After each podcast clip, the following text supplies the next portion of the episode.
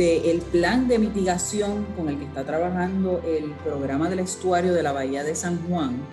Y hoy tenemos una conversación bien amplia con cuatro personas que están trabajando en este proyecto, eh, que incluyen a Juliana de la Cruz, que es manejadora de proyectos en el estuario, eh, también eh, Zuleika Cruz, que es planificadora de mitigación de riesgos, y Marisabel Rodríguez, subgerente de proyectos de infraestructura verde, y entonces las acompaña también la capitana de este barco que es el estuario, que es Brenda Torres, para hablarnos sobre ese plan. ¿Cómo están? Bienvenidas. Saludos. Hola, Mariana. Vamos a empezar por lo bien básico. ¿De qué estamos hablando cuando hablamos de mitigación? ¿De qué se trata la mitigación? ¿Qué es lo que vamos a mitigar? Bueno, yo, yo te puedo decir, este, Brenda por aquí, este, y darle la oportunidad al equipo que, que vayamos a, hablar sobre cómo estamos trabajando. Eh, pues bueno, cuando hablamos de mitigación, eh, hablamos de reducir eh, riesgos, hablamos de hacer un espacio menos vulnerable, un espacio que podamos vivir de una manera sin, sin, sin preocupaciones, ¿verdad? Que básicamente eliminemos aquellas cosas que son unas barreras para nosotros poder movernos hacia adelante eh, como comunidad, mover nuestras familias, que nuestros hijos puedan ir a las escuelas, eh, que no sufran eh, de problemas respiratorios, que no sufran de problemas de la piel, de problemas gastrointestinales, que no pierdan clase porque se les han inundado las casas que podamos seguir moviéndonos, ¿no? Y que nuestros viejos eh, disfruten sus últimos días en un espacio seguro. Así que el estuario le presta una atención particular a esto, eh, porque nosotros estamos manejando las aguas y resulta que las aguas eh, son uno de los factores, cuando no están controladas por infraestructura al día, ¿no? Son uno de los factores que más impacta la estabilidad de la vida de las personas. Por ende, nosotros decidimos entrar en este, en este ciclo de manejo de, riesgos, ¿no? De manejo de emergencias eh, y ser un poco más los líderes de cómo se va a manejar estos riesgos a nivel de cuenca hidrográfica, a nivel del área metropolitana de San Juan. Eh, y Mariana, nosotros hemos eh, construido un equipo de mujeres fuertes, que están liderando este esfuerzo. Eh, y como mencionaste, Juliana de la Cruz es ingeniera ambiental eh, que ha trabajado proyectos de mejoras capitales en el área metropolitana. Eh, Zuleika, de la, Zuleika Cruz ha trabajado. ¿Qué se está riendo? ¿Qué pasó?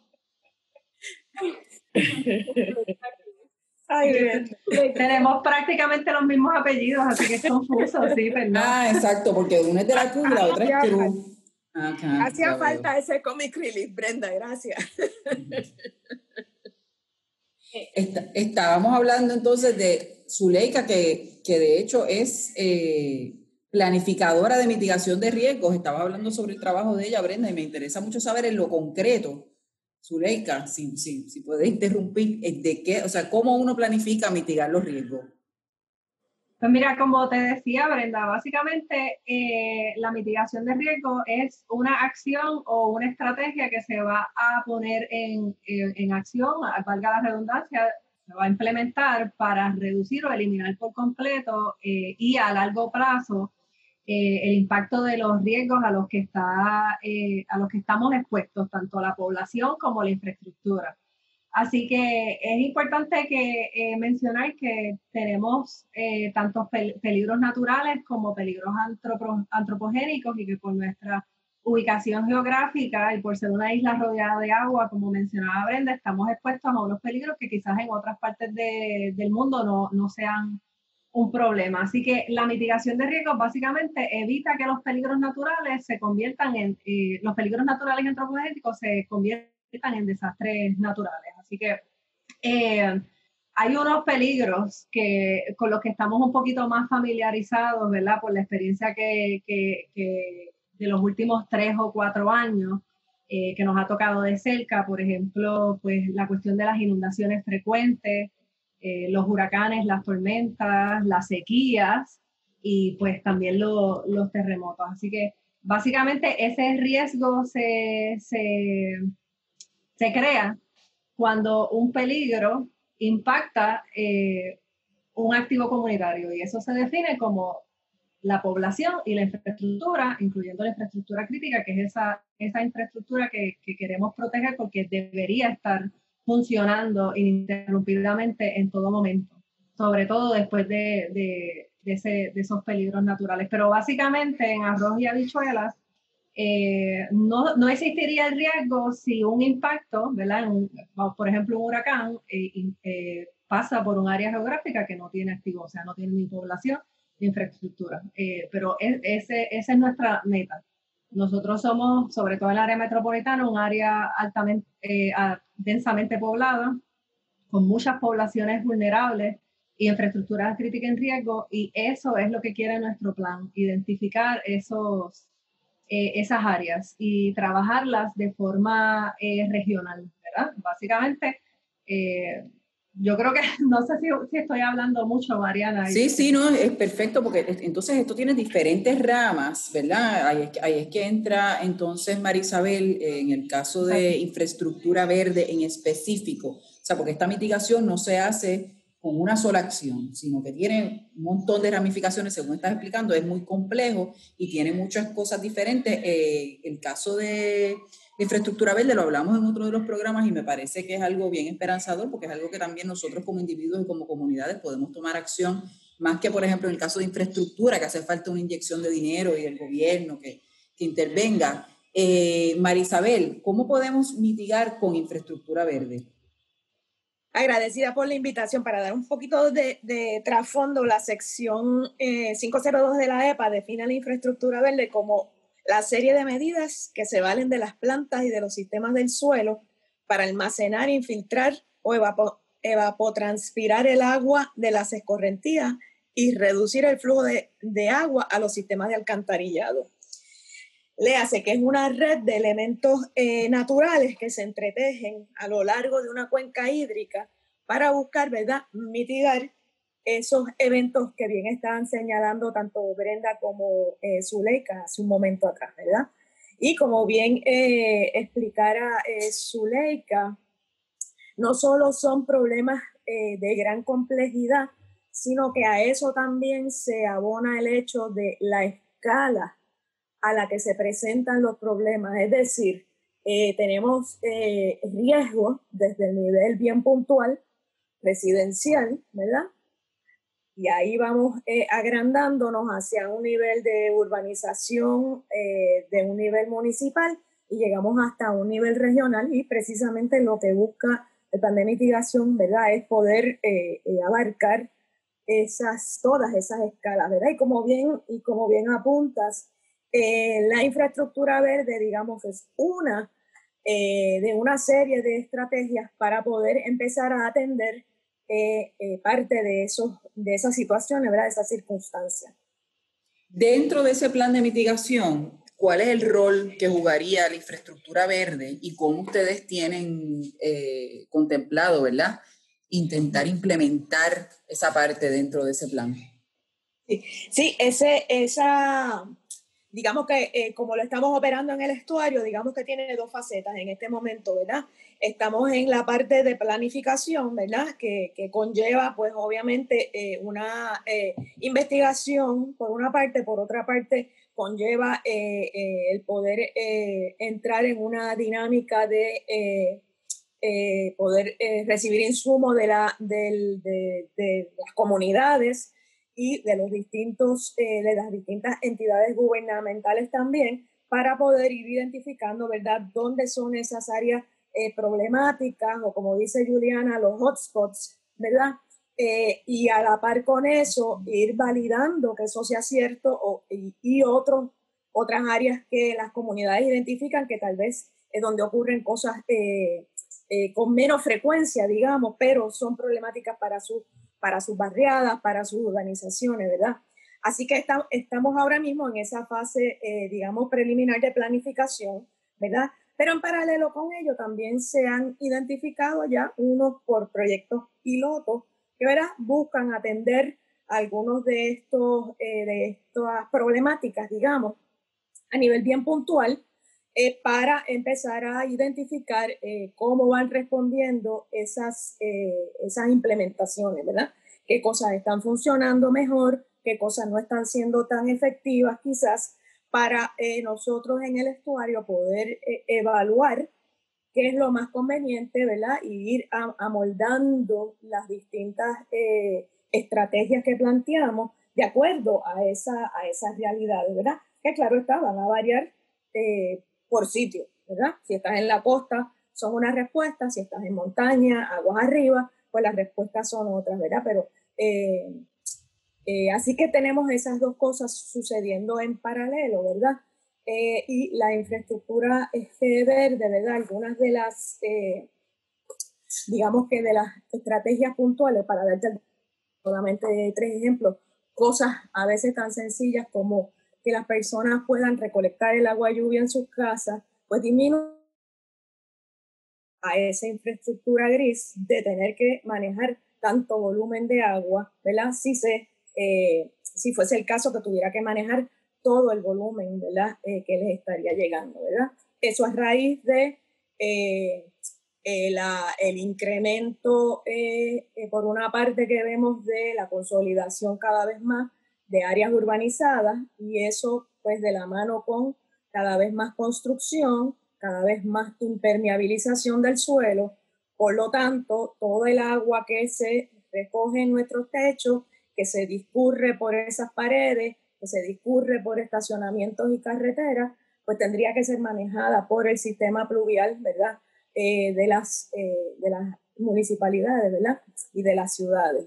Así que la infraestructura verde busca con, algo que parece bien sencillo, ¿verdad? A nivel de mi casa, yo puedo empezar a contribuir recolectando agua. Y si tú eres mi vecina haces lo propio, pues ya somos dos que estamos haciendo. Y si así sucesivamente vamos de esa escala bien puntual y vamos añadiendo, ¿verdad? Este, personas eh, a esta iniciativa, pues el volumen que se va recogiendo es mucho mayor, es muy significativo y al erario público le genera una cantidad de ahorros potenciales en términos de no tener que, eh, de evitarse tener que implementar eh, la instalación de nueva infraestructura para, para manejar mayores volúmenes de agua.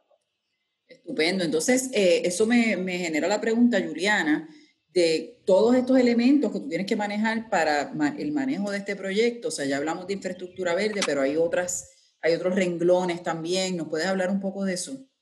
Claro, Mariana, encantada de poder conversar contigo y de llegar a nuestros oyentes de, de Estuario Sonoro, que de hecho eh, las comunidades son un componente bien importante en estos tres proyectos que tengo el reto y el privilegio de, de liderar. Eh, como ya sabes, y te mencionó Brenda, sí son tres proyectos. El primero es un programa de monitoreo y cumplimiento. Ese programa es una estrategia para localizar de manera precisa altas eh, áreas de alta contaminación, como te dijo Marisabel, los hotspots, eh, y así poder implementar estrategias de remediación efectivas. esto incluye un monitoreo extensivo de calidad de agua, y corrección que ha sido liderado por el doctor Gustavo Martínez. Él ha sido el artífice y, clave en la ejecución de, este proyecto. Pero además contiene una actividad eh, que es muy importante porque está enfocada en estudiar la correlación entre el medio ambiente y nuestra salud. Las actividades humanas tienen un impacto a nuestro medio ambiente y el de otras comunidades. Aquí entra el concepto de la justicia ambiental y a su vez ese medio ambiente cuando está impactado puede incidir en nuestra salud, seguridad y nuestra calidad de vida. Eh, incluso hay estudios que indican cómo el desempeño académico de nuestros niños se puede ver afectado cuando tenemos un ambiente que, ha sido impactado. Así que en eso radica eh, la importancia y, y, la conexión de nuestro medio ambiente con la salud. Son cosas que, no pueden estar desvinculadas. Entonces, algo que a mí me interesa destacar es que estos proyectos están perfectamente relacionados. El, el, segundo, que es el que está liderado por Zuleika, y el de infraestructura verde, que, que lo lidera Marisabel. Eh, ¿Y por qué? Pues porque cuando las actividades humanas impactan los recursos naturales, nos hacemos más vulnerables ante desastres. Y es importante entender esa relación, modificar nuestros comportamientos y mejorar el medio ambiente, porque eso nos hace estar más preparados, ser más resilientes y hacer nuestra infraestructura también eh, más, más resiliente. Eh, por ejemplo, hay muchas aplicaciones, como lo es el uso eficiente del agua, eso nos puede ayudar a extender la vida útil y a mejorar las condiciones de, de nuestra infraestructura, manejo adecuado de desperdicios, como te mencionó Marisabel, la captación de agua de lluvia, eso aumenta eh, las reservas y la disponibilidad del agua, que sabemos que eso es algo crucial, sobre todo ante el cambio climático, que, que ese ofrecimiento pluvial eh, se, ve, se ve impactado y tiene unas variaciones bastante, bastante marcadas. Además, también es importante aumentar esa cobertura boscosa y los, los arrecifes, por ejemplo, y los mangles, que son una línea de defensa ante, ante los desastres. Así que, pues, ahí más o menos te, te dejo esa idea. Yo creo que esos tres proyectos eh, están, como te dije, muy relacionados y además pues van a ser bien importantes en adelantar los, la misión que tenemos en el estuario. Entonces, en términos, o sea, para que ese plan de mitigación, sé que está en una etapa temprana y que esto es a largo plazo, ¿verdad? Y es un proceso, eh, pero para que eso se dé, ¿cuáles son los elementos que hacen falta? O sea, hace falta la integración ciudadana, hacen falta fondos, hace falta la cooperación de las autoridades municipales o, o estatales, o sea, ¿Qué tú necesitas para que en efecto se pueda ejecutar? ¿La contesto yo? Sí. Cualquiera quiera. Cualquiera. Todas las anteriores es la respuesta. Sí, se, se, necesitan todas las anteriores, pero quiero aprovechar esta pregunta para eh, insertar ahí que básicamente, ¿verdad? En el, en el 2000 se aprobó la ley de mitigación de desastres y una de esas secciones incluye ¿verdad? el requisito de que los gobiernos locales, en nuestro caso los municipios, pues preparen unos planes de mitigación multirriesgos. Así que en ese sentido, pues nuestros oyentes deben estar diciendo como que, bueno, pero es que los municipios ya tienen sus planes de mitigación, porque ellos van a hacer otros. Así que Básicamente nosotros nos vamos a insertar en esos planes de mitigación de estos municipios dentro de la cuenca para evaluar aquellas acciones de mitigación y adaptación que se beneficien de una implementación eh, con enfoque de planificación regional. Así que en ese sentido, nosotros vamos a estar ampliando los recursos eh, tanto institucionales como financieros de los municipios para que puedan eh, implementar esas acciones que de otra manera no, no pudieran. Así que eh, la colaboración con los municipios y que ellos estén, eh, ¿verdad?, en plena colaboración con nosotros y en ese sentido ya lo hemos logrado. Tenemos acuerdos con varios municipios de los, dentro de la cuenca y ellos, ¿verdad?, pronto, prontamente vamos a tener nuestra primera reunión con el Comité Timón. Así que los municipios son clave porque de, ¿verdad? de sus planes de mitigación y sus necesidades es que vamos a estar eh, generando eh, este plan y la comunidad es una parte sumamente importante. O sea, este documento no existe si no se valida con la comunidad. Así que en ese caso es importante porque eh, nosotros vamos a estar ahora desarrollando una campaña educativa a través de lo, nuestro, el website de la página de estuario.org, donde puede, alentamos a, a, los que nos escuchan a que estén pendientes a, a la información compartida en esa página y a, la página eh, de Facebook, las redes sociales del estuario, donde vamos a estar compartiendo todo lo que tenga que ver con plan de investigación, conceptos importantes a definir, para preparar la población para una fase que comienza entonces a partir de enero, que sería de insumo comunitario. Para nosotros es bien importante que aparte de los análisis bases que podemos hacer, ¿verdad? Eh, por nuestra parte, sea la comunidad la que nos valide cuáles son esos riesgos a los que están expuestos, porque básicamente solamente tú que vives eh, en el barrio tal, en el municipio tal, conoces qué áreas inundan, eh, eh, cada cuánto hay deslizamientos de tierra, eh, entre otras cosas que son importantes para, para nosotros este, tener aquí. Así que va a ser una combinación de, de colaboración con los municipios, con la comunidad, con la población en general y con las agencias.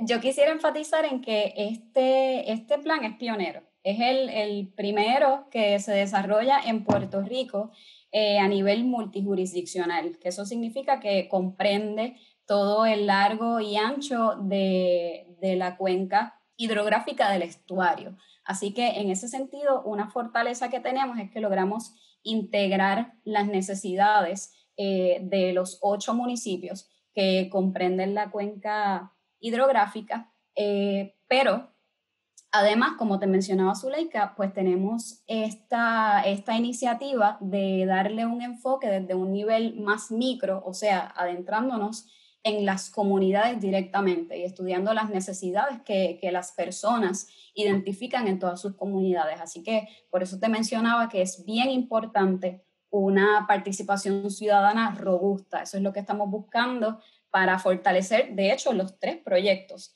eh, y, poder tener esos productos finales que serán el, plan de mitigación de riesgos a nivel multijurisdiccional, un plan de infraestructura verde también orientado a, toda, la cuenca eh, y también eh, la, la, parte que, que, estudia la calidad de las aguas y la, la relación de la salud de nuestras comunidades con el medio ambiente a nivel de toda la cuenca tienen muchísimo trabajo por delante y esa parte de la, de la participación ciudadana es quizás la más compleja, la más compleja de lograr porque no estamos acostumbrados a, a tomar acción necesariamente en las cosas que nos afectan. Así que les, les agradezco mucho el trabajo que están haciendo. Espero que podamos seguir hablando de este tema más adelante, según vaya el proceso, seguir hablando de, del plan, de lo que se han encontrado, de cómo ha cambiado la cosa, ¿verdad? Según se van topando con, con lo que la gente les dice. Así que muchísimas gracias a todas. Gracias a ti, Mariana. Gracias, Mariana. Estuario Sonoro es un programa producido por la calle Loíza Inc. para el estuario de la Bahía de San Juan. El proyecto es posible gracias al apoyo de la subvención recibida por parte de la Agencia Federal de Protección Ambiental. Producción Mariana Reyes. Dirección técnica Vladimir Pérez. Sigue al estuario en Facebook, Instagram y Twitter como Estuario San Juan y visita nuestra página estuario.org. El programa del estuario de la Bahía de San Juan es una organización sin fines de lucro que diseña y desarrolla proyectos que mejoran la calidad de las aguas y los ecosistemas dentro del sistema del estuario de la Bahía de San Juan y su cuenca.